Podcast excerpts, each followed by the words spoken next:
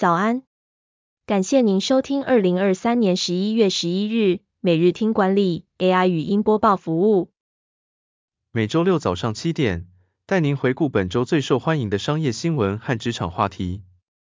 欢迎您至 Apple Podcast 或 Spotify 搜寻每日听管理，并订阅节目，还能一次浏览过往集数。另外，只要在经理人官方 LINE 聊天室输入“听书”两个字，就能解锁限量的隐藏优惠。本周首则回顾的报道是，萨尔达传说卖进两千万套，带动任天堂纯益创新高，畅销关键是什么？今年五月，任天堂游戏《萨尔达传说：王国之泪》推出后，在全球热销近两千万套，加上日元走贬、旗下主机畅销等因素，让任天堂在二零二三上半年的纯益创下新高。根据统计，二零二三年四到九月，Switch 平台游戏软体总销量达九千七百万套，其中光是《萨尔达传说》一款游戏就占了总体的两成以上。《萨尔达传说》系列已经有三十七年的历史，成功关键在于高自由度的开放世界设计，玩家能自由探索并发挥创造力，而不受限于故事主线或情节设定框架。这种开放性的内容吸引了大量顾客。第二则要带您回顾。新创 WeWork 正式破产，曾估值四百七十亿美元，连软银也看好的新创为什么走向破灭？共享办公室新创业者 WeWork 于十一月六日晚间宣布申请破产，负债金额约为一百亿至五百亿美元。这家曾被软银孙正义大手投资的新创公司，由于视讯会议普及，办公室需求减少，加上近来美国利率上升。庞大的利息导致公司难以负担巨额债务和亏损。WeWork 的成功建立在对共享办公空间的需求和经济繁荣的基础上，但随着经济环境的变化和竞争的加剧，公司因此陷入了困境。创办人亚当纽曼的愿景和宣言，一度让人们对 WeWork 以及背后代表的新形态办公产生了很大的期望，但最终这些只是幻象。第三则产业要闻是。花旗 CEO 拟大刀阔斧改革，集团传出将裁员百分之十。花旗集团执行长佛瑞赛正在计划进行全面改革，在经理和顾问之间已经在讨论集团裁员至少百分之十的可能性。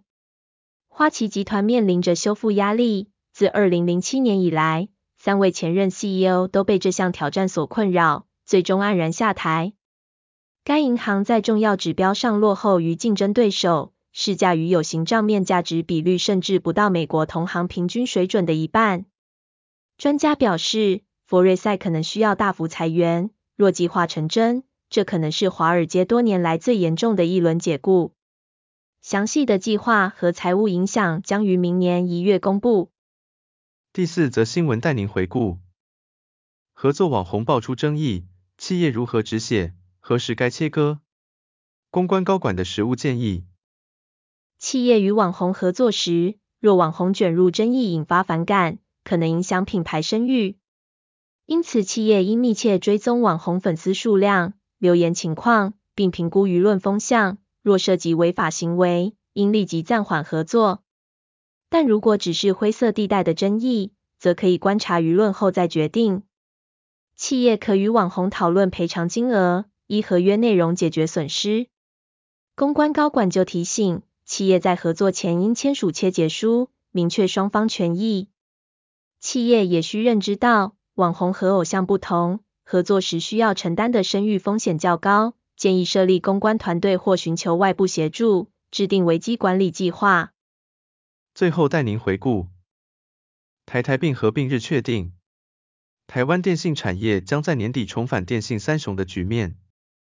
台湾大哥大与台湾之星的合并案在今年十月经过公平会审查，双方八日公告，台台并的合并基准日将定在十二月一日，加上先前远传与亚太的合并基准日为十二月十五日，这也代表台湾的电信产业将在年底重回电信三雄的局势。公平会先前表示，台台并能提升频谱使用效率、涵盖率和网络品质，有助于促进五 G 应用服务发展。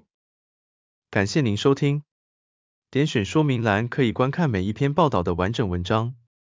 我们将持续改善 AI 的语音播报服务，也推荐您订阅经理人电子报。再次感谢您，祝您有个美好的一天。